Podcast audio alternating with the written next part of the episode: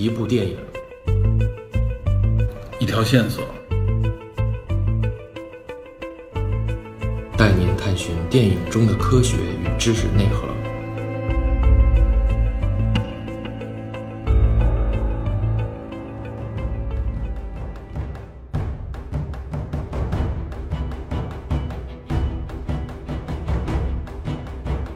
Hello，大家好。承接上集，在这期节目里，我们会谈到个人对宗教起源与演化的相关看法，并也会聊聊宗教信仰在当今的社会中给我们带来了什么样的影响，以及现在社会中的一些类宗教现象。同时，我们也会介绍一下各自的信仰观念。在这里，仍旧要强调的是，以下观点皆出自我们个人的浅见和直观感触，希望广大听友可以理解我们各自的认知局限性。当然，也希望可以在这期节目里给各位带来一些新的角度和话题。好，我们现在就开始。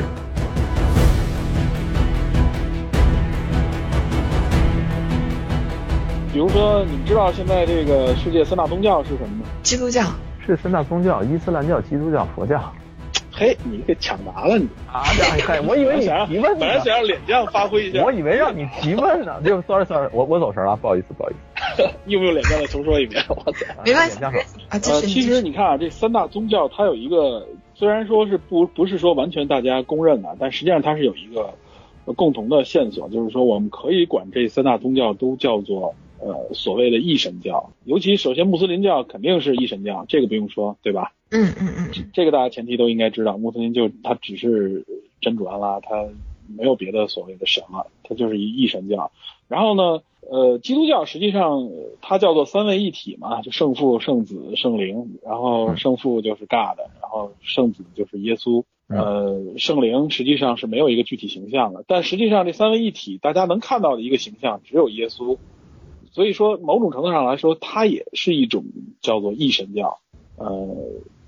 这是基督教的一个说法吧，然后另外一个就是说佛教，佛教实际上是我们不能简单说它为一神教啊，但是实际上佛教它讲求的就是所有人每个人都可以修行，最后成佛，知道吧？就是像当初的这个这个什么释迦牟尼一样，从一个达摩悉达多，最后对成为成为了一个佛，所以从某种程度来说，就是。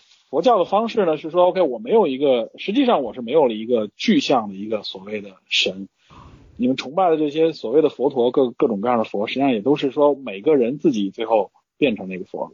总的来说呢，如果我们来看，其实它也可以某种程度上来说是一种异神教，就是说他把那个具体形象给呃怎么说呢，给给隐隐化掉，或者变成就是万物万人所有的人都是都是这个佛的意思，都有机会成为佛。嗯，这样一个角度，呃，像比如我们剧集里面这里主要说的这个北欧神话啊之类的这种，其实他们现在就已经不像现在我们那么了解，它已经不是说所谓的宗教信仰了，更多的成为了传说，成为了神话。就是他们原来其实就是过去宗教都是叫做多神教啊，这是其中发宗教发展过程当中的一点。有对于我们国家来说，我们国家的多神教就比如说道教就是一个多神教。嗯，然后包括像日本的神道教也是多神教，呃，还有很多其他的一些教。其实神道教相对有一点原始宗教的感觉。啊，对对对，就是其实原始宗教里面更多的是一种多神教啊。就是为什么是这样？就是实际上就是大家把呃不同遇到的不同的功用、功能或者不同的领域啊，把它赋予人格化、赋予神话，然后由呃由某个。神去掌握啊，但是你会发现在这个传播的过程当中，因为各地都有各地的不同理解，比如我这个对海、对河、对山、对月亮、对太阳都有不同的定义，这时候大家就容易怎么说呢？起到一点冲突，或者说是有不同点。所以这个时候为了传播，或者说宗教本身的发展来说，就是这种一神教它更具备这种呃传播的能力。这也就是为什么最后宗教就是说，实际上它发展的方向是由过去那种多神啊，慢慢的会向一种。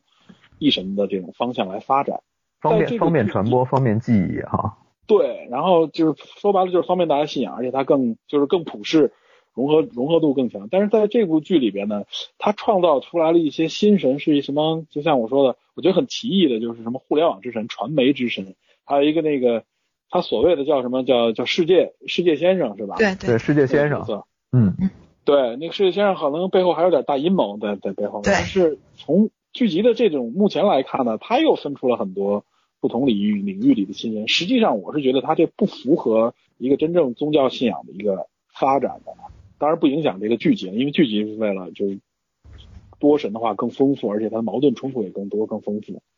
但从宗教信仰的角度来说，它实际上呃，我觉得是这种创造方式呢，其实呃怎么说呢，就是呃并不符合这个发展规律，知道吧？如果如果从我们普通人的角度认知来说，那可能新神就是科技之神就可以了，对吧？用一个这个科技之神就可以引领这些。对，没想到还分了那么多的分支。没有，他可能第一是为了戏份的对等，那么多旧神，你新神就一个也不太好做，对吧？另外对它另外他分成几个分支的话，来展开剧情，也有利于人物性格的塑造。你比如说高科技小子和这个媒体之神，就是两个方面，虽然它有联系。我记得嗯原著小说中还有一个高速公路之神，但是在这个哎那个那个也有，啊嗯，在剧集当中也有提到过。对，但是没出现，是吧？对就是没没有人物形象，嗯嗯，对，这个倒是。对，就等于他实际上等于是利用了就是呃原始人类对对一些事情的崇拜，或者说是对神的一种归纳总结的方式、人格化的方式，就直接塑造出来的这种新神。他更多的就是在探讨，或者说是在影射这种怎么说呢，宗教信仰的一个发源的这种感觉。实际上，嗯他用新的发源面对这种老的这种神过来了以后的一种建立一个冲突吧，实际上是这样的一个，我认为它是这样的一个关系。嗯然后，因为因为我这个我看这部剧的感觉啊，就是确实像脸江一开始介绍的，简单说就是信仰冲突吧，相当于是对对对对，老的信仰面对新的信仰，那么就是人人群选择了谁呢？那对那么那个没有被选择的，慢慢就会被人遗忘。它实际上在说这样的一个故事。嗯实际上，在整个就是宗教的这个发展的过程当中，或者说信仰的这个从起源到发展到现在，它中间就充满了类似的故事。就比如我们知道宗教战争，实际上指的也是类似于这种情况。宗教战争，对，嗯，你是想说十字军东征吗？十字军东征就属于信仰战争嘛，就相当于是对，这个对吧？基督教和穆斯林之间的一个一个冲突嘛。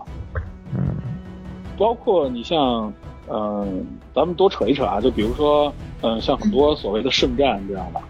从现代就是本世纪开始，九幺幺，某种程度上来说，也是一种宗教背景的宗教战争，尤其是更极端的组织也好，嗯、他们也认为，实际上这是一种圣战，就相当于是穆斯林向这个基督教的一种宣战。嗯包括后来引发的呃海湾战争啊，包括美国这种反恐战争，某种程度上来说也是有宗教色彩的啊，尤其是被当地人看啊，认为是一种呃基督教文化对呃穆斯林文化的一种一种反扑吧，或者说是一种反击的方式，背景在里边。就是我真正说宗教之间的这种矛盾啊，我们就能看到，它实际上这个矛盾是非常的巨大的。剧集这里边其实想展现的也是这种矛盾，对吧？是因为在这么巨大的矛盾之下，所以它才会产生像类似于战争啊，像这种神与神之间的战争，实际上代表就是人与人之间的战争嘛。哎，说到这个，那那其实宗教战争的本质是说我们争夺思想的控制权吗？对吧？对，因为我们接着往回倒的话，那就是宗教本身实际上，呃，尤尤其是发展到就是人类文明有文文字记载以后啊，这宗教随之也是一直一起发展过来的。啊，这里要强调一下啊，这些观点都完全建立在啊我个人比较世俗啊、比较偏狭的一个眼光啊、一个观点基础上。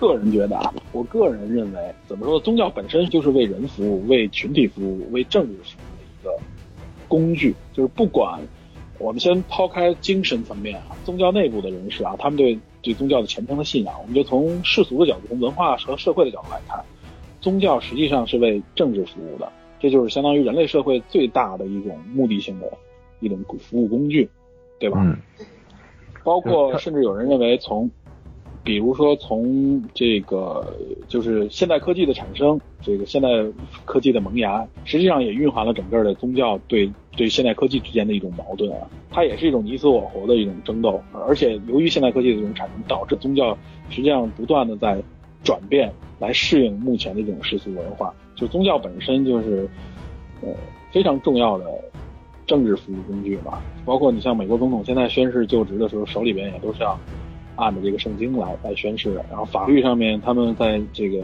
审问的时候，所有人都要宣誓，呃，不可以说谎嘛，在圣经面前，这都是就是宗教在这里面起到作用。但实际上，它并不是强调，或者说它并不是为了表现自己的所谓信仰多么虔诚，而是说他这个信仰是服务于他的政治和社会需要的，对吧？尤其在咱们往这个稍微更古代一点说，那在没有现代文明、没有现代科技的时候，所有的这些宗教，它的可以说它的影响力是非常巨大的。比如说，包括神圣罗马帝国啊之类的，我们就说这些，包括东西方各个地方的文明，实际上都跟宗教是不可能切割开关系的。为什么？因为就是宗教影响力非常大，大家需要利用宗教来服务于它的政治统治。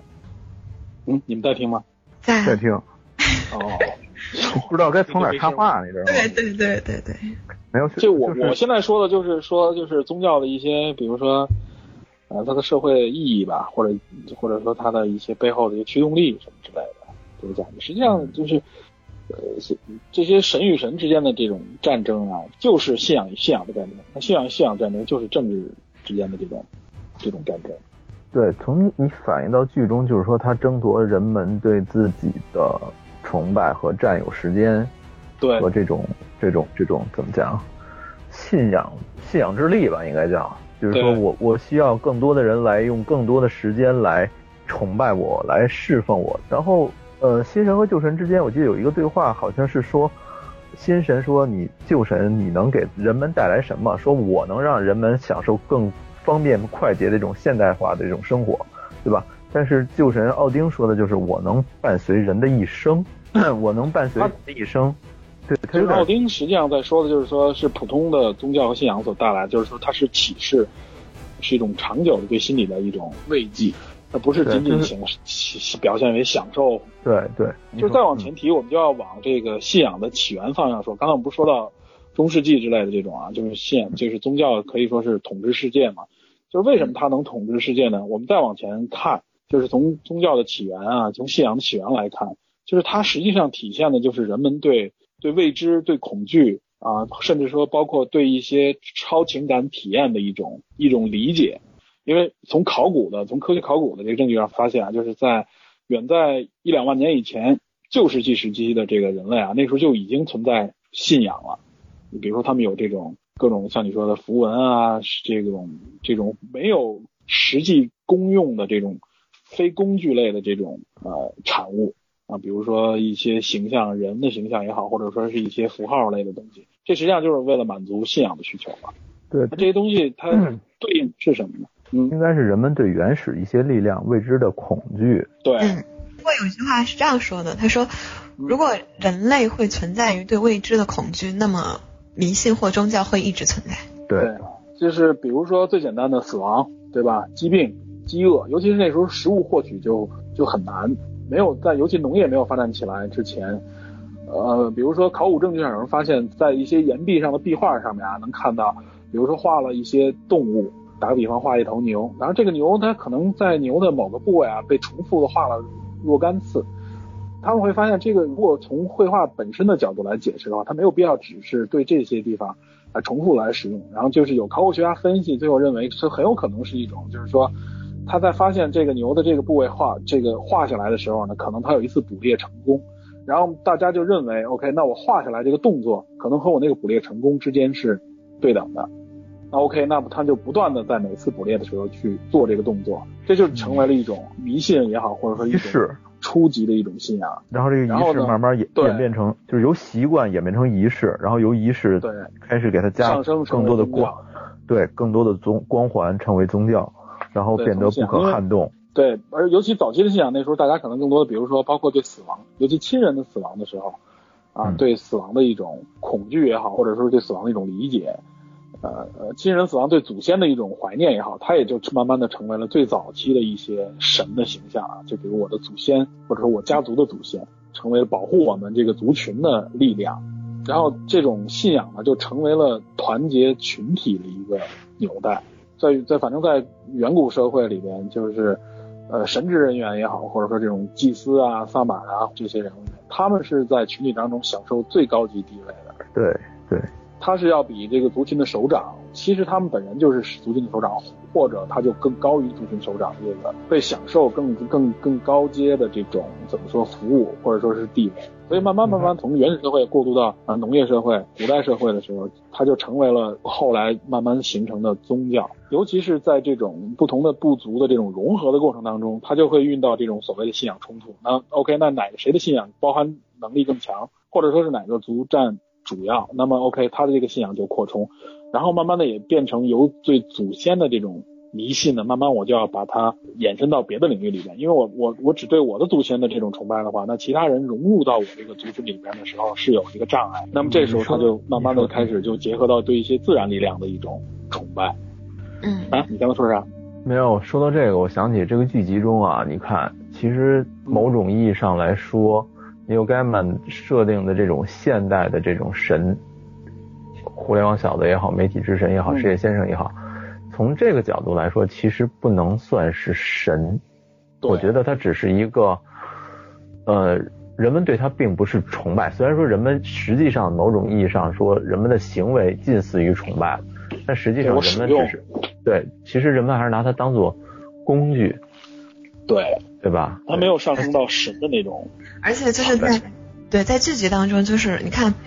呃，除了真正被人遗忘掉的神之外，是不能复活的。就其他的神，只要有人，就是人可以让他重生，也可以，就是是由我们来决定他们的。但是星神不是这样的，星神一旦我们放弃使用，那他们就没有复活的机会了。那就是说，其实古老的神体更有这种更强的延展性，因为它伴随着文化一直在。对，它不拘，它不拘泥于某一种具体的事物上面。对对对对对对对。所以我觉得可能 New Gaiman 的意思也是，因为他这样用神对神这种方式呢，可能大家更容易理解，而且矛盾冲突更尖锐。但实际上可能指的是一种怎么说呢？就是对神的遗忘，对信仰的一种遗忘的过程。就是大家被这些东西吸引。我发现我很多东西，一是我对迷信的东西减少，另外一个就是说这些东西给我带来的愉悦感太强了。我不需要用这种精神的慰藉来，来慰藉我自己嘛？对，而且也也也伴随着什么？也伴随着人这个个体本身，在历史长河中发展个性化越来越强，它的群体性相对来说比弱了，很早以前越来越弱化了，对吧？在早期远古远古社会时候，原始社会时候，一个人是不太可能能生存下去的，但是实际上现代社会，你给他一定的相关的。工具和基础的资料，一个人在在在一定环境下，其实是能够生存下去的，只是说可能生存质量没那么高，所以其实这就是个体的这种这种个性的发展，也导致了说人们对神的这种需求量的降低。这就是现代人的一种，呃，尤其是从从宗教文化的角度来说，认为是现代人的一种怎么说呢？失落人格的失落也好，或怎么样。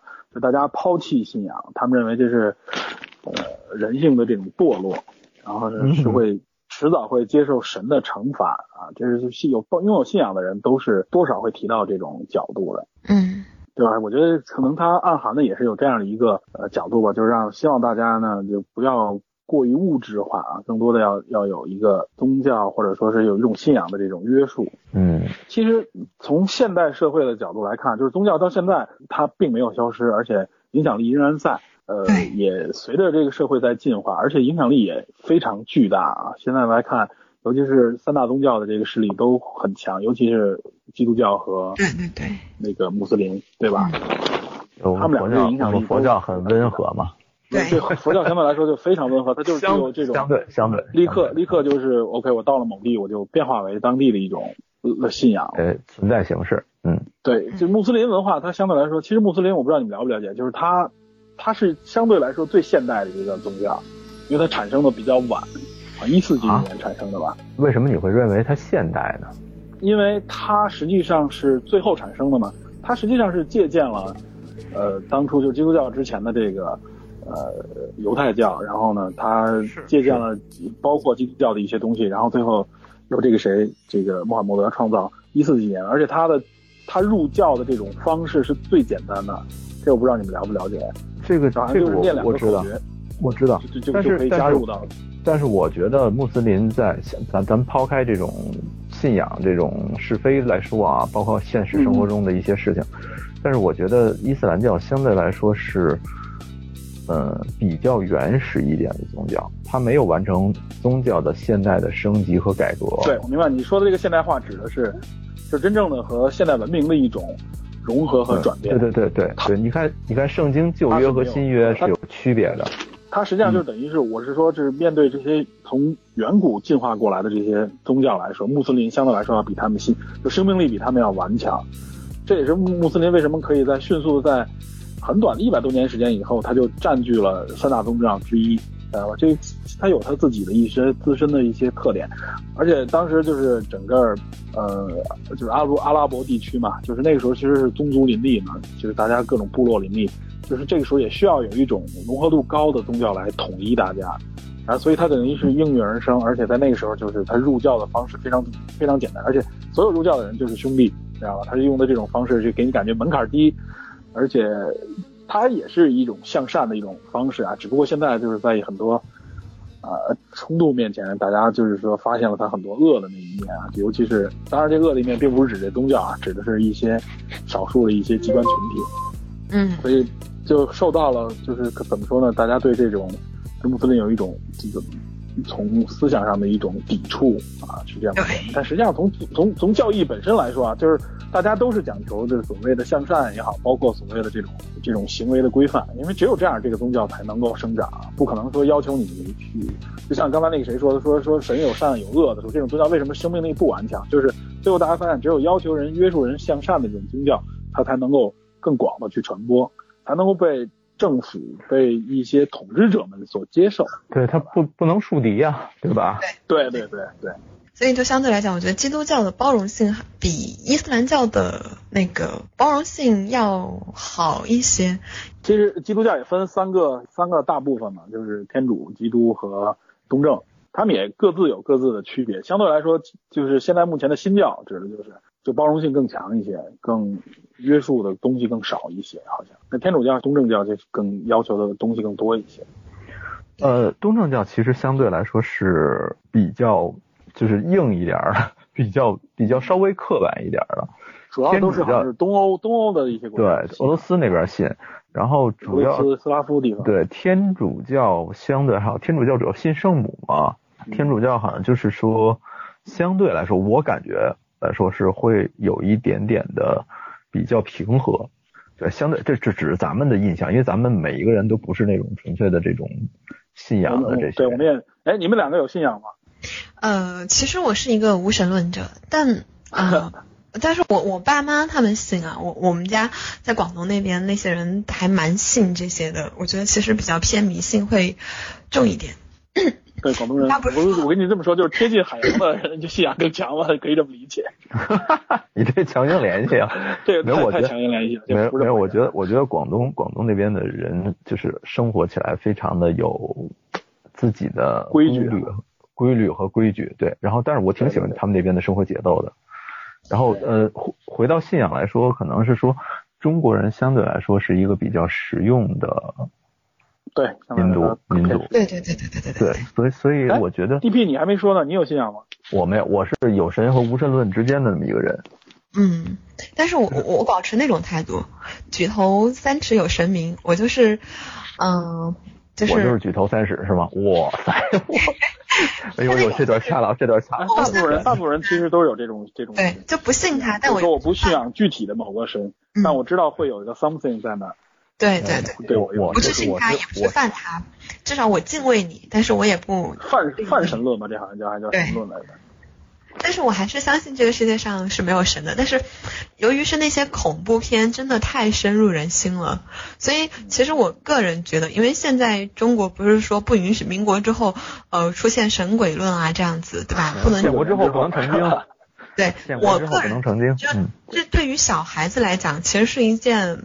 好事儿，至少他们从小心里边不会去害怕这些东西。我小时候就被这些东西吓得个半死，就特别害怕。从某种从某种角度上来说，你说的这点就是说，我们我们四九年以后的政府是是源自于马列主义嘛？就是恩格斯对宗教的这个认知是唯物唯物辩证论下面的对宗教的这个想法，他讲求的是无神论，对宗教是一种很客观的一种观察。就包括我刚才说的很多东西，实际上跟他的跟他是有对应的。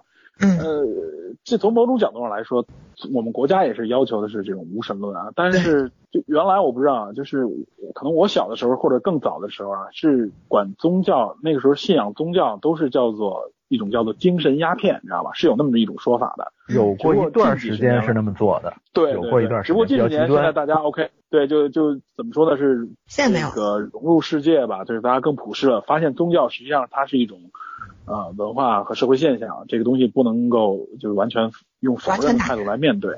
对对对。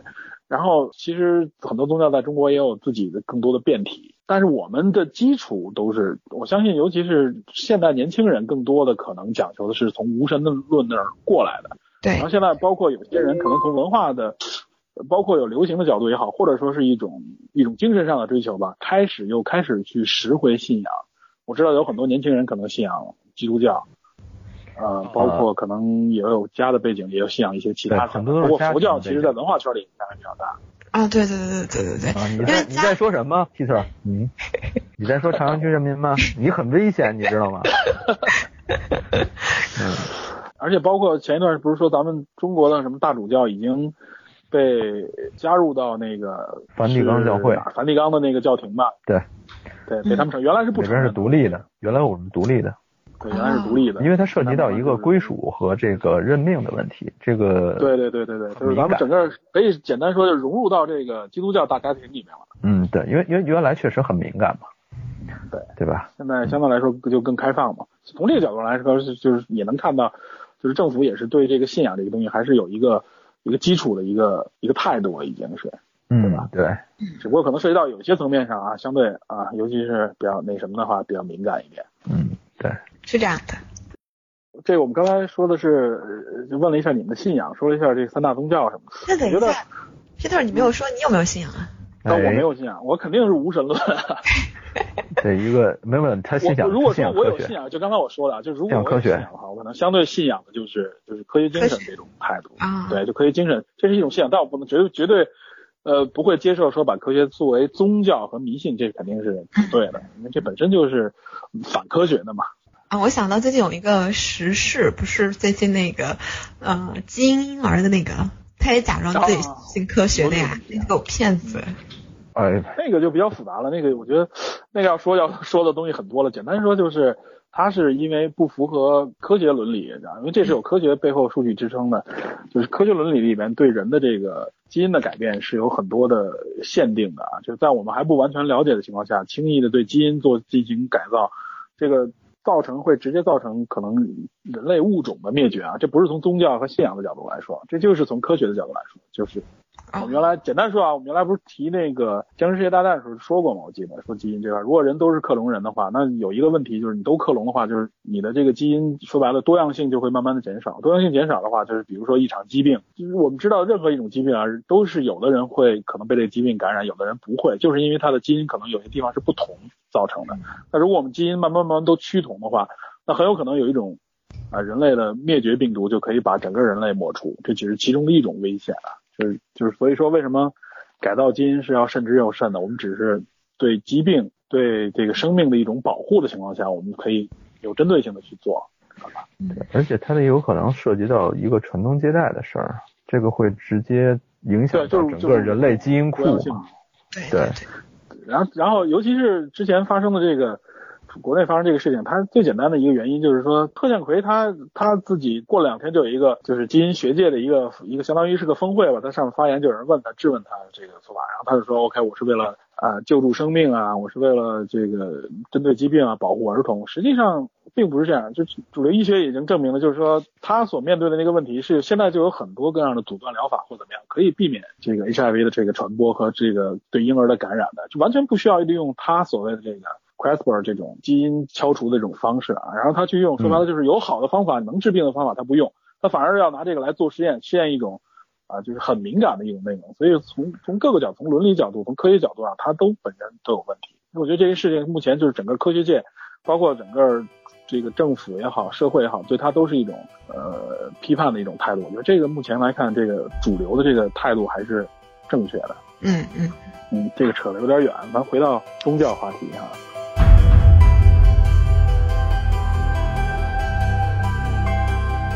这里边我觉得还有一点点东西还可以给大家简单科普一下啊，嗯就是说到信仰啊，说到因为大这个都是精神层面的嘛，就很多人说科学你是不能够涵盖信仰的，你是不能解释信仰的。确实，信仰当中有很多东西是是无法证伪的，所以这个目前就是说，呃，大家也经常把科学和信仰之间摆在一个对立面的角度上来来说，知道吧？那它有很多根本，包括比如说。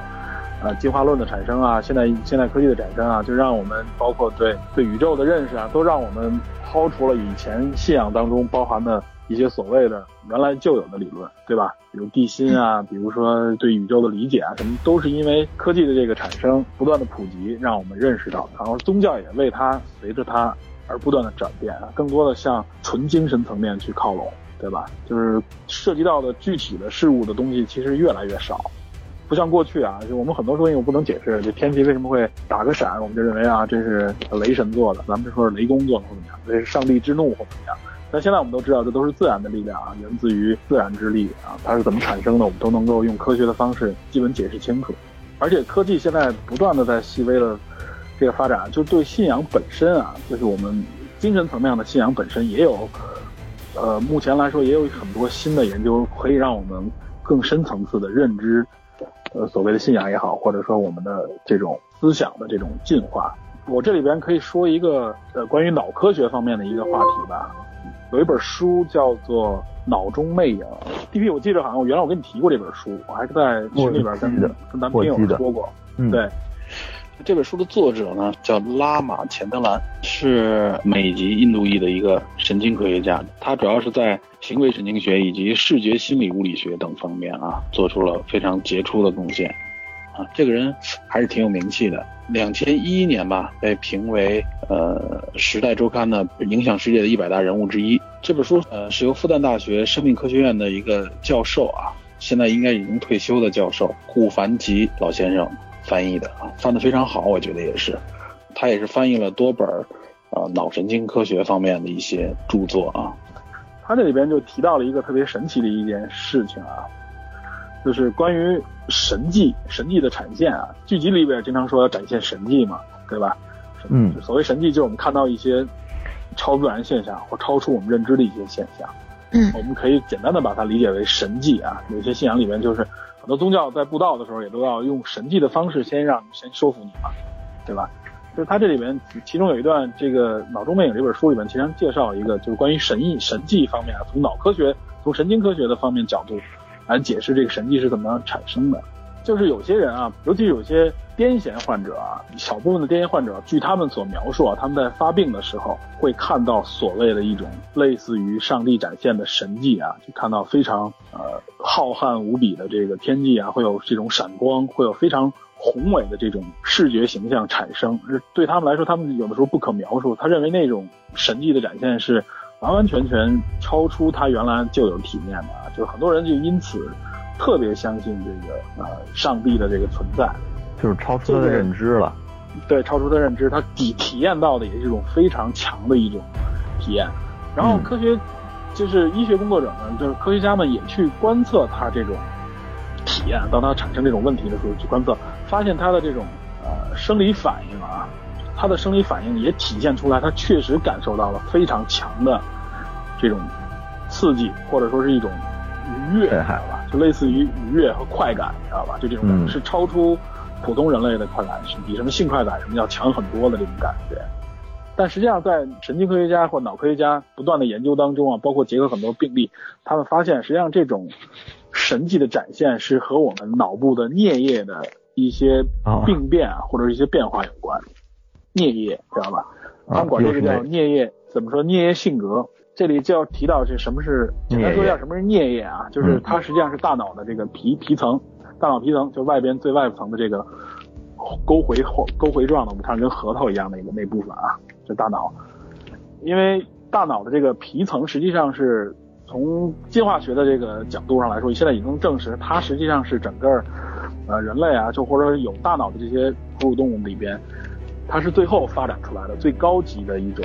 神经组织，知道吧？就是说我们大脑的这个皮层实际上是负责了很多我们高级的脑活动，知道吧？它分为差不多一些医学上管它分为五个部分啊，分额叶、顶叶、枕叶、颞叶和边缘系统。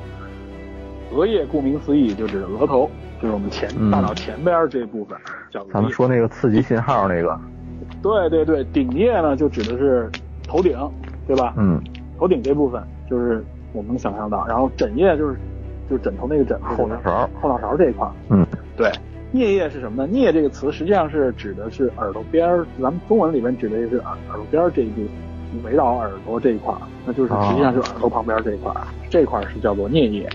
然后一边缘系统实际上在大脑的底底部这一块，就是颞叶这一块，大家发现它实际上颞叶癫痫患者，或者说是在颞叶这块产生病变的人啊，他实际上总有我们只针对宗教这一块来说，他有一些性格方面和大家的不同之处，知道吧？因为颞叶这块它负责听觉、嗅觉、高级视觉功能，还有一个它就负责呃包括记忆、包括这个逻辑和理论什么之类的这些东西啊。说有一种颞叶病变的人啊，这种颞叶癫痫或者颞叶病变的人，他们展现出来一种什么样的性格特征呢？就是偏执。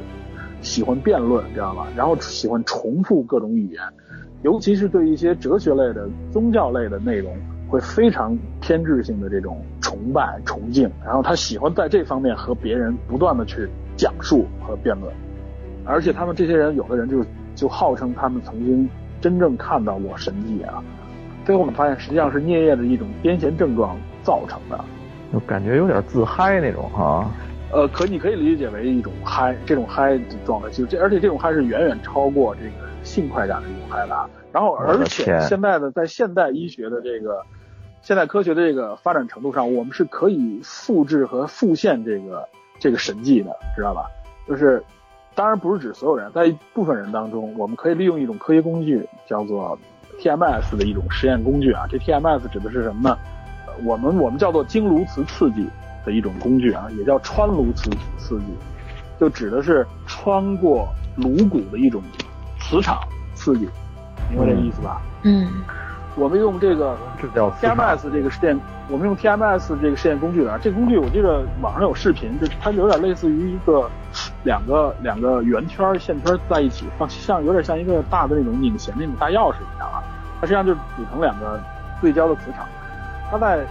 针对颞叶进行这个怎么说呢？磁场干涉的时候啊，会让一些人产生就刚才我说的那种是看到神迹的那种体验啊，就这种体验一般可能会持续个几秒钟，只是呃，但是当那个感体验出现的时候，大家就觉得哇，这简直是感动的流泪那种状态啊，它是可以复现的。这个 TMS 只要在医学界最在在尤其在心理学方面啊，经常被用到什么领域啊？就是很多人发现用这个。TMS 这个就是穿颅磁刺激啊，去辐射或者不是也不能说辐射啊，就是它在刺激你的这个呃中隔核，我们也叫服状核啊，就是脑袋中间靠里边那一块，那个那个这个大沟啊，呃都会产生不是在底下，它会产生性快感啊，知道吧？尤其是一些女性说会产生超越实际体验的性快感若干倍的那种体验，知道吧？非常强烈。这个就 TMS 出名就出名在这儿。实际上，TMS 还被用于治疗抑郁症，知道吗？就是 FDA 实际上零八年就批准了 TMS 去叫前面加个小 R 啊，就是重复性这个呃穿颅素刺激，它可以治疗重度抑郁啊，它可以而且治疗这个重度抑郁之所以被 FDA 认可，就是它这个疗效是非常明确的，是有一个非常强的比例关系的，知道吧？而且今年八月份被批准了，就是用穿颅素刺激可以去治疗强迫症，知道吧？这个东西实际上就是它可以利用这种磁场的干扰，知道吧？让你产生这个相端，就跟这个颞叶癫痫患者在颞叶当中电流紊乱的时候产生那种效果完全一样，而且对人是没有害的。用这一点就大家知道，就是说实际上有些人啊，尤其是在在从远古社会一直到现在啊，就有这样的，可以说是它是一种病变造成的，或者说是一种基因突变造成的这种人啊，他颞叶方面他是颞叶性格，他在宗教方面或者在对神的这个理解方面，他就会比别人更偏执、更狂热，知道吧？就成为了这样的一种存在啊。嗯，我们从进化的角度上来说，说这种人，按说他是一种病态嘛，他怎么会存在于就是没有被整个进化的这个大筛子给筛除掉啊，因为本身这个变病变其实对人，如果从正常生活角度来说是有是有影响的嘛。就是说，这种人实际上在远古社会的群体当中啊，就是有这种孽性格的人，他更虔诚嘛，他更甚至他能看到更多神奇的东西的时候，他就会成为这个群体里当中的祭司或者神职人员，然后往往会成为这是这种人员的地位是非常高的，知道吧？嗯。就是我们经常说的过去能就是说能通灵那种，对，对对对，所以这些人，你看啊，说到癫痫，你记着我们不说别的，就说这个太平天国里边，对吧？上了身了，对，上了身以后口吐白沫，对吧？在地上抽搐，就类似于像就是天蝎症状。这这这里面就是有些人可能真的是看到，当然真的看到以后呢，其他人模仿就都用这一招，哎一上身哎就，对吧？集体上帝跟我说什么？我是耶稣的哥，是吧？这个我耶稣耶稣的弟，耶稣的弟啊，先是耶稣的弟后来有人说我就是耶稣，后来有的人说我就是我就是圣父，我就是你爸，你知道吧？越来越乱了，哇塞，对，但是就是确实有的人是癫痫患者，是颞叶癫痫的患者，他是有这种体验的，嗯知道吧？所以说这东西还不是这些人胡说八道啊，这些人真的是在嗯视觉体验上，甚至在听觉体验上，他体验到了别人可能没有体验到的那种刺激和远超于性快感的那种快感啊，所以他说跳大据说这些绳那类的人也是哈，对对，他体会到这以后，所以他特别的虔诚。什么嗯对他的引诱来说，对他都不存在啊。就是为什么会我们会看到有很多非常虔诚的人，对吧？嗯，这种偏执虔诚的人，就是这样的性格。你今天这他们也期很带危险啊！信仰的人去相信。你今天这期很危险啊！你杆子打趴了好多人。哇塞！不不过这个这个已经是有已经有书没有，咱之前咱之前聊过这，些，咱之前聊过这些，说过这嗯，就是没没展开过啊。嗯这里边包括你像啊，我们知道的，像一些偏执型的数学天才，比如像雨人那种人啊，啊，有对那种人啊，就是说他不是像我们正常人一样就数学特好，他是只是他只是偏数学，其他什么都不行，甚至交流上都有障碍，有点自闭啊，然后生活上方面甚至不能自理。我们知道有些数学天才就是，包括我们说雨人，电视里看到的一些，包括那个什么咱们那个前一段的综艺节目叫什什么大脑来着？最强大脑，最强大脑，最强大脑，对，里边就出现过这种偏执型的数学天才。有一种说法管它叫做低能天才，这低能不是贬义的啊，就是说他在别的方面没有就能力非常的差。嗯他不具备。然后就最后发现，实际上这些人往往是什么呢？就是他也是在大脑的这个这个叫什么叫左脚状回，叫也叫左脚回的这么一个位部位啊，就是大脑的这个这是皮层这一块，这个部位它比一般人要发达，知道吧？尤其是在遗传基因当中，有些人就是说他的整个在这一部分的神经元更密集，血管更多，然后他实际上等于负责大脑其他功能的部分呢，相对呢就弱一些。所以这往往是这个左撞回很发达的这些人啊，体现出来就是个数学天才，他可以就是各种开平方啊，各种加减乘除或者说复杂的运算公式，在他里边他心算就可以，知道吧？他嗯这种人是怎么产生的呢？他是因为脑的这么一种突变产生的，知道吧？这就是间接的也是证明，就是很多我们看到的很神奇的，我们认为这些超天才、非正常人，或者说就是被上帝可以说就是老天爷赏饭，咱们说，或者被上帝点拨过的人啊，他其实是在脑部是有对应的一些突变和变化的，往往是这样啊。这些人体现出了超强的能力。就是说，我们从科学角度上来说，我可以给你解释为什么有些人可以看到别人没看到的，有些人可以做出别人做不到的这些能力。从从这从这个角度上来说，我们也可以解释，就是很强的这种信仰，尤其一些核心人物他们的信仰的这种偏执是怎么带动大家。因为普通人对这个信仰往往是出于出于对逻辑的判断啊，来来来相信你。对我并不是出于完全本身的，我从精神上我天然就信。但这些人就是完完全全就是，他们甚至认为自己就是神的使者，对吧？对他们会有这种这种使命感，对他对神，他对宗教或者对神的这种超级自信的这种感觉是可以解释得通的，就是因为源自于此，对吧？并不是说装能装成那样的，哦，这有点硬科硬科普的这个意思啊。嗯，反正我们拿科学解释宗教，反正也还挺就挺狠的能的。解释吗？如果从其实因为这个就是说从考古学、从神经科学，包括从从其他的一些科学角度啊，从社会学上面也能看到，就是宗教发展过来，宗教的产生，宗教的很多发展，其实我们都是可以用各种各样的科学工具去解释它的。就这个东西并不是完完全全不可知的，对吧？它是也是在我们认知的体系范围之内嘛，对吧？嗯，它它能解释以前一些我们疑问的方方面面吧，应该是对吧？你想过去，刚才我们之前不是说了一部分嘛，就是说我们对一些未知现象啊我们不理解怎么办？那 OK，简单的理解它就是这是神迹的闪现，这是因为有神，对吧？包括我们做梦，我们看到一些长辈，我们认为啊，就是我们的祖先来看我们，对吧？这些都是很简单的一些所谓的对对不可知现象的一种理解，灵魂，对吧？这都跟神有关。那实际上我们这个都用科学的方式能解释这些。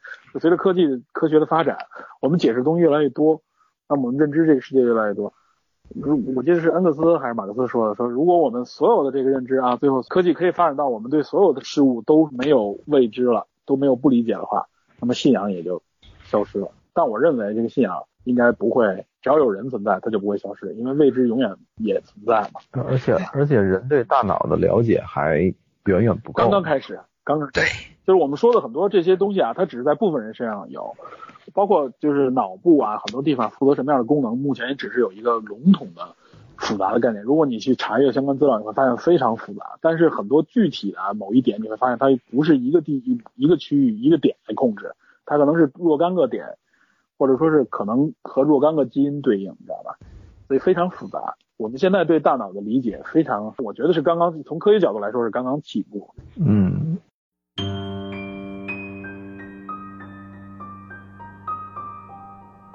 咱最后还得回到这部影片上来说说这个影片最后想表达的。嗯，这影片我觉得好像还是说他他就是 Neil Gaiman 本人不是特别喜欢着力于某一个具体的方向，他会把很多元素提炼出来，或者说借鉴很多元素，给你描绘出一个故事，然后这个故事想表达出的意思，可能是说你自己去每个人横看成岭侧成峰这种，每个人理解的角度不同，会有不同的观点。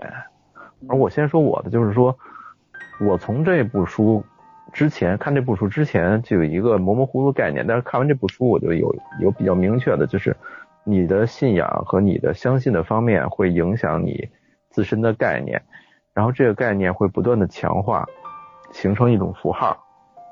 这种符号到一定程度有了具体的像和参照时候，就有可能形成类似于信仰的这类的东西。如果说其他东西在固化你的话，这个东西就会变得非常强烈。就是说，其实我们对宗教的认识，很多的时候是我们自己的概念化和符号化的东西，经过具体的像来强化完成的。嗯嗯嗯，我是这么觉得。所以我我你说我没有信仰吗？也不是。但是说你说我具体信仰什么吗？我也说不出来。就是你相信什么，什么就是力量；你信仰什么，什么就是力量。我我就是这么觉得。所以那些有些人认为宗教能给他力量，其实还是有这 这方面的原因和考虑的，一种所谓的精神之力吧。我我我我就这个概念，我就这想法。嗯其实我跟你想的差不多，就越看这个，我越就越这样觉得，他给我一种就越有，就刚开始也说了鲁迅先生说的那句话嘛，世界上本没有路，走的人多了，也变成了路。我觉得这句话就特别形象，让我有一种就越看越这个。反正也我也是那种，就是其实你说真的要让你说你到底信什么，我不知道，但确实有一颗敬畏之心。你说我完全不信，也没有那么的肯定，但我也没有那么的相信他。嗯，所以所以我的宗教就就还好。你说我信仰某个吗？也不太信，但是我老觉得好像还是有一点儿对对对会会会会会会有这种想法。嗯对对对对，你包括像在遇事儿的时候，对吧？那我还是希望，对吧？祈祷一下，能让自己，对吧？哦运气更好呀，考试考得更好扔扔扔扔硬币是吧？对对对。心理安慰和暗示很重要的。对，哦但你说人家说扔硬币，而就是心理安慰和暗示是非常重要的，就是安慰剂效应是在医学上面也被承认的嘛。然后心理暗示也是能够让人变得怎么说呢？就是思想方面更聚焦，嗯做出来的东西可能会更优秀吧。因为我觉得这片子实际上你看信仰，我觉得它从它原来最早就是，嗯嗯，就是大家对未知的一种理解啊，对一种追求。我们对比如说我们能吃得更好，生活得更好，躲避危险啊，需要的一种需求，慢慢慢慢变成了就是逐步走向就是纯精神的这种需求。一种慰藉，对吧？因为人世间嘛，对至少从现在来看，痛苦是多于幸福的，所有人都体会痛苦，所以在痛苦的时候，我们需要什么呢？就需要用信仰和宗教来安慰我们自己，对吧？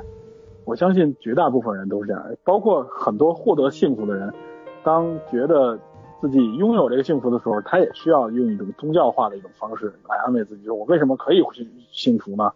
可能是因为我的什么什么原因，或者我更应该去积德行善，怎么样之类的，对吧？这也都是宗教去去去去去劝导人的嘛。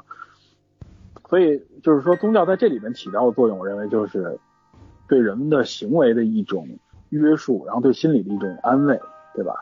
对对，行为约束就是我们我们当我们在可以完完全全自由选择我去做好或者做所谓的坏的时候，比如说利己纯利己，或者或者有一种利他的行为，或者选择是伤害别人的时候，这个时候信仰和宗教在这个时候就会发挥一些力量和作用，对吧？就是我们就从国外，你从美国这个社会来看吧，就是拥有信仰的人，你会觉得他不会做出很出格的事情，对吧？如果没有信仰，可能大家会觉得，哟，他既然没有信仰的约束，会不会有些地方就会变得更，呃，不受道德的这种怎么说呢，审判或审查吧？这人，那我可能会做出一些出格的事情来。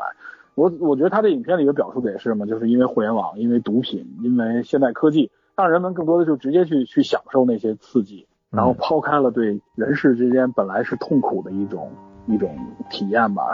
抛开了那种对社会、对人的这种对精神的这种敬畏，对对人一生的这种追求，对对对，就是我们应该在这个呃这种他所谓的这些体验上的这些快感的层次之上，应该有一个精神方面的一个追求，就像你说的，那 OK，那信仰这时候就就是那个追求，嗯嗯，包括你像有一些不信、没有信仰的人，没有所谓的这个宗教信仰的人啊，比如说科学界的很多人，他们实际上在。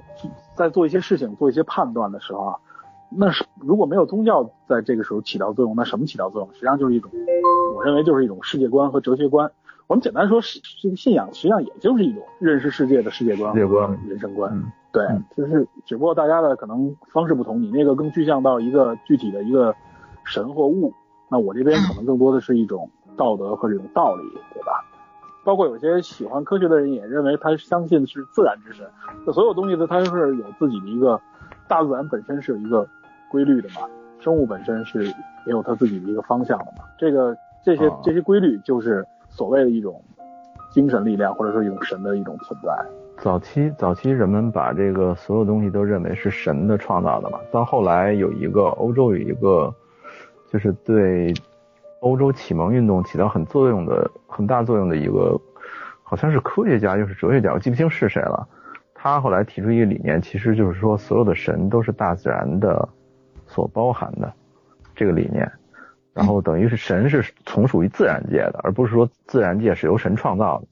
它等于这个这个理念奠定了人们对神这种神的这种依赖和信仰，把这个神。这个神格会稍稍降一下，剥离了，然后也促进了欧洲中世纪自然科学的这种诞生萌芽。嗯，对。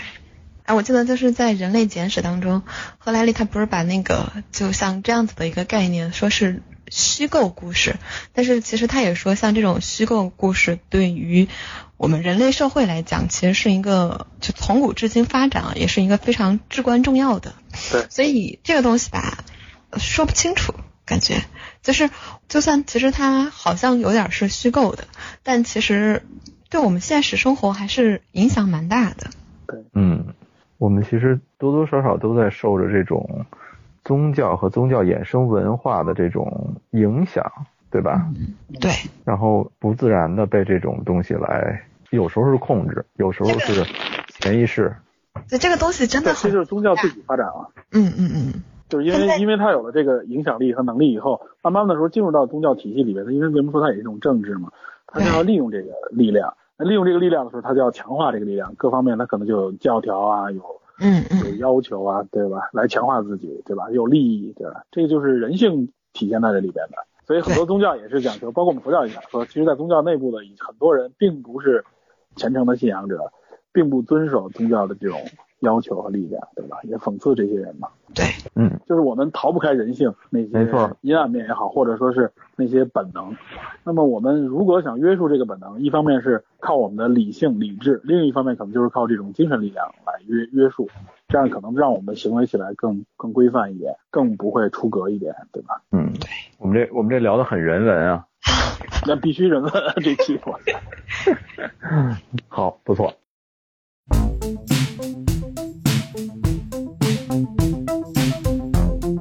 聊一下第二季的一关一些信息吧。刚才脸酱说好像是有一定的影响，是吧？嗯，有什么变动是吗？对，人事方面有很大的变动，比如说，嗯、首先是剧集的运作人，对吧？福乐跟那个 Green 他们都是退出了的，然后而且复活节女神那个人也要换人，包括开始那个媒体女神也是要换人的，所以啊，为什么呀？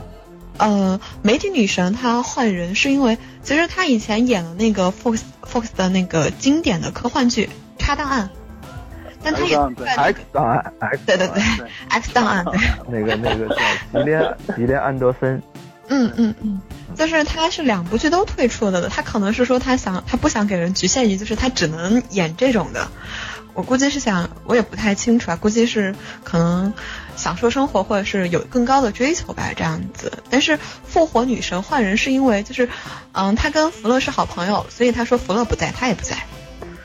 哦嗯，我听说好像说换人是因为第二季的预算被砍了，被砍了好多是吗。嗯这个倒不清楚。就是因为《美国众神》第一季那个预算就已经很很多了嘛？因为它涉及到一些呃，因为它涉及一些，我估计还是特效的问题。对，然后所以他第二季换了一个新的剧本主任，这个主人叫丹特迪劳瑞托啊，说他在一上任之后就宣布要大幅度缩减第二季的预算。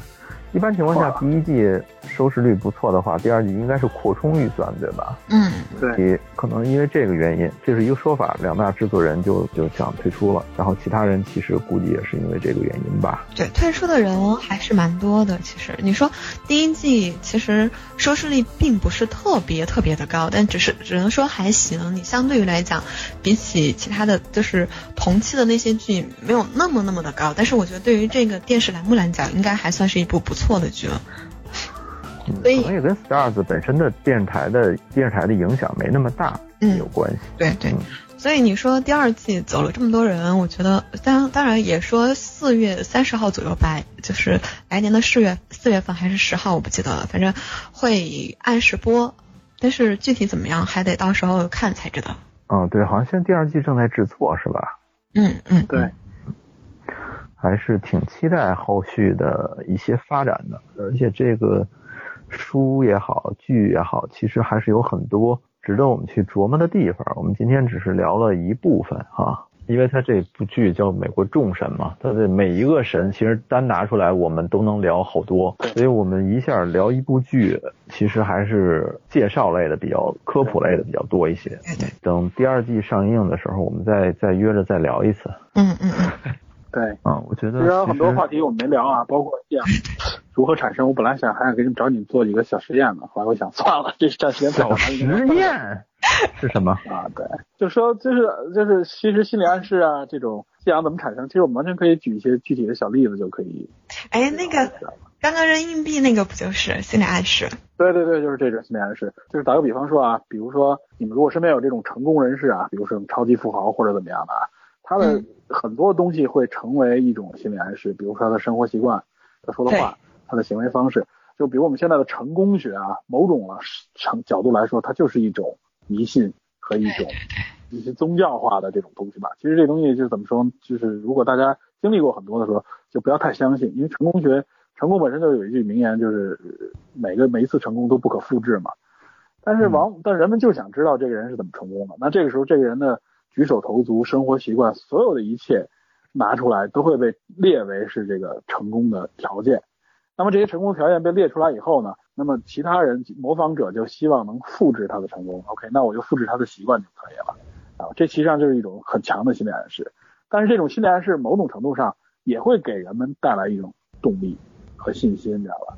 就是它一方面我们要认知到它本身呢是它并不是什么真正的呃这个缘由和理这个道理在里面的。但是呢，它之所以成功学到现在仍然还大行其道，这么有市场。你看喜马拉雅上那些付费节目里边，大部分不是什么情感频道，就是成功学。那为什么有用呢？那就是就是大家还是比较依赖于这种心理状态。当你知道有一个人成功是用这种方法，你用同样的方法的时候，你觉得你会比别人更理直气壮，比别人更有信心一点，就是这样。嗯，但你提到这个成功学，我想到前两年的时候，有很多人通过用这个成功学来就是搞传销啊、骗子啊什么的。我觉得对对对，没错，你说这特别好，这个例子。对，传销其实就是一种完完全全的迷信，类似于邪教式的迷信。他就是他把那个获得利益的所有的那些地方给你无限放大啊，就给你描述，就像一个中了中了头奖、中了大乐透头奖的人拿了五百万、拿了一千万，他不断的给你描述这个拿了一千万的这个过程，让你觉得哇，这个东西好像就在身边，你唾手可得。然后他告诉你怎么样能唾手可得呢？OK，加入我们，对吧？就是就用这样的心理暗示，很多人其实这个时候就逻辑判断能力就被削弱了，他就觉得 OK，这个时候。在他强烈的这种心理暗示下，你把加入这个组织和那个成功画了一个等号。实际上你会发现，那个成功你从逻辑上判断，就你怎么才能成功？那个那个路太遥远了。如果都成功的话，那这些人也也不用像他们说的在这组里边这么拼搏了。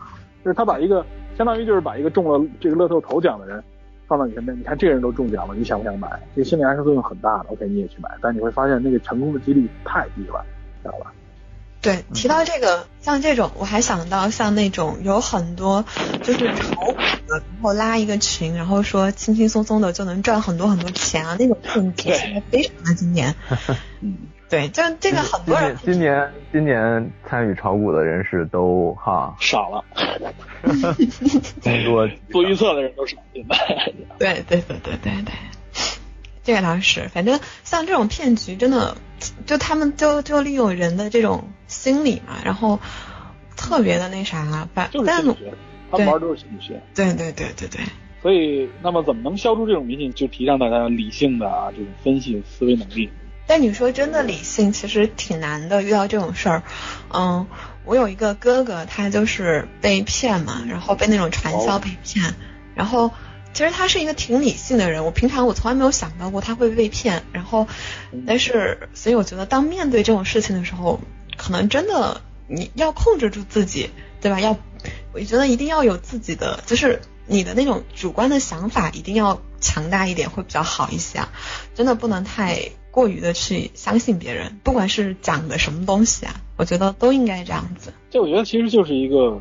逻辑判断啊，就是他把那个利益释放给你的时候，你冷静的思考一下，对，一定要冷静。那个利益怎么能获取？那个利益的条件是什么，对吧？你并不是像他描述的是，尤其比如传销啊，就是说，OK，你加入进来，你可以拉拢你的身边的亲戚和朋友。我原来我们就说过，你的友谊这个东西是成本很高的，你骗过别人一次，那谁还会理你啊，对吧？没错，这个没错，尤其是亲戚朋友。他那个假设假设到，你可以说动身边所有的人，那凭什么呀，对吧？大家为什么相信你，对吧？嗯，如果大家都得必须得去骗别人的基础上，哇塞，那这个成本就太高了。对，就是。对，所以就是理还是得理性去考虑。如果你真的比如说啊，当当局者迷，你可能啊被别人忽悠啊，旁边一群人啊带动你，你可能那个时候处在一种巅峰上，因为群体的时候，这个智商就会下降，就是这样，你会被气氛感染。那么这个时候就需要你独立的理性思考，就是说，比如说你退出来那个环境里面，你自己冷静的想一想。很多东西你不要当时就答应别人，你自己回头对吧？去想一想。当然那种被骗去的啊，天天洗脑那个，可能就没有机会退出来了。那正常情况下，你遇到这种情况，无论是在线上跟你聊，还是电话里，还是当面说，不要当当时就答应别人，自己回来冷冷静思考一下，找不行的话就找旁边的人跟你交叉的这么讨论一下，基本上就可以去除掉那种不理性的想法。对对对，尤其我觉得不能一个人瞎琢磨。对对对，你觉得你自己分分析不清楚的时候，哎，多找人聊聊。跟不同的人沟通一下，这个知识在更大的层面上信息一传递，它就有这种呃去除这里边的问题的那个能力。对对对对，今天聊的还蛮多的，哎，我讲漏了一个点，不是有一个世界先生吗？可能大家会好奇为什么要给他取名叫世界先生，因为他的英文不是 Mr. World 对吧？嗯。然后。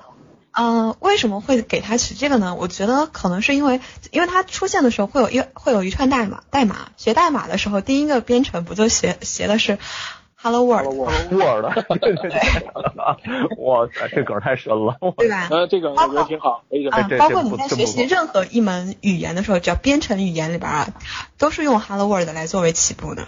嗯，程序员都是这一句开始。对对对对对，所以所以为什么他叫世界先生呢？现在，呃对吧？程序这种大家也能看得到。合着他是计算机那个领域的哈。嗯嗯嗯嗯，有些人还有还有些人说特逗，说他是那个全球化之神，你知道吧？这这给我逗乐了，是经济那方面的，知道吗？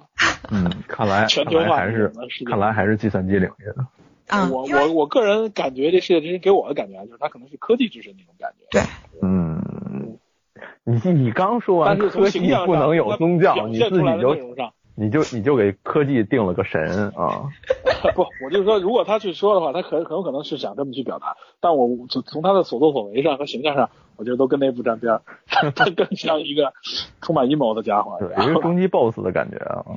嗯嗯，他就是终极 BOSS 啊。对，这个在第二季或者说在小说里边是对这个人实际上最后是有一个小说里好像有一个计算机之神，但是没没这么重的笔墨了？我有点我有点记不清了。好像好像有一个大反转，我记得说说是这个世界先生是有一个大反转的。哦，那这个是不是就涉嫌严重严重剧透了？对，大反转其实是是是奥丁那边，对奥丁，对是奥丁那边大反转嘛。啊，对于针对针对这个人也有一个大反转，你知道吧？对对，针对针对新旧神都有一个反转。哦。都有反转，对对，所以我觉得第二季还是挺有的看的。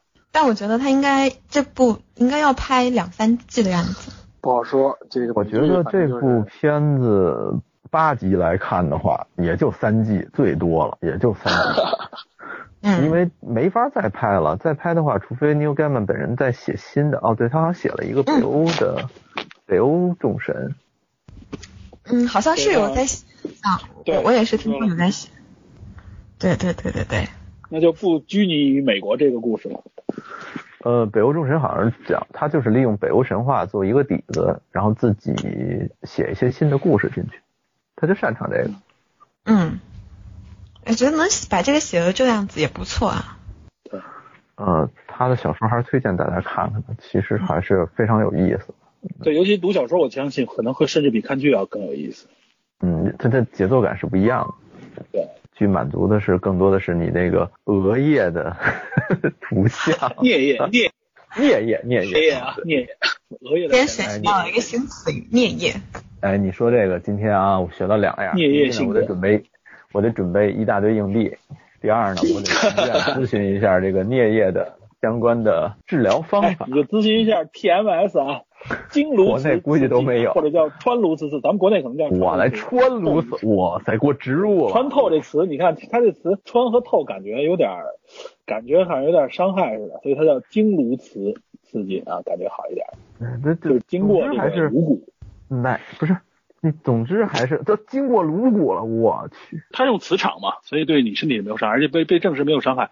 我记得当时有个试验，就是拿这个，呃，就是一实验人员坐在那儿啊，他就是刺激你的那个语言语言中枢的时候啊，负责语言的那部分的时候啊，是是布雷卡区还是哪我忘了，反正刺激你的语言中枢的时候啊，那个时候你会发现那个人就说不出话来，说出话就是组不成一句话。断断续续的，然后偶尔蹦个字儿啊，他甚至自己都不知道自己在说什么，他想的和他说的完全不一样，你知道吧？太然后把这个磁场关掉，OK，那个人就正常了。这就是一个特别典型的一个实验。我我记得网上有视频，你可以搜一下，而且还是零几年的一个视频，挺早嗯，。行了，我我这工具很早零八年就批准，对，零八年就可以治疗重度抑郁了。呃，我还没到中度呢。你没有，你 你你可千万别，你可能到时候你看展现神迹了呢。哇塞，”，为什么让我想到了杨永信呢？他那个不一样，他那个就是电击，不是磁场，这不是一回事儿。他磁场没有伤害，没有疼痛，没有触觉。嗯嗯知道吧嗯，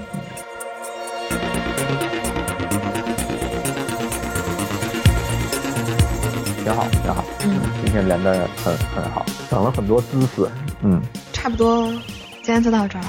嗯，要说可以是无限话题了，就不能再往下说了。对对对对对，哦，对，还有一点我补充一下，就有两句话啊，断掉，就是他之所以会把互联网，我觉得啊，黑这个互联网之神啊，有一个原因，因为盖曼在写这本书的时候，应该你看零二年发展，他应该是在两千年前后写的，嗯，那个时候正好第一次互联网浪潮，然后两千年最后这个泡沫爆发嘛，最后整个造成了一个科技大萧条。在这个背景下，肯定对互联网是有一个特别不好的一个印象吧？嗯，知道吧？嗯应该有这层那时候，吹的泡泡太大了。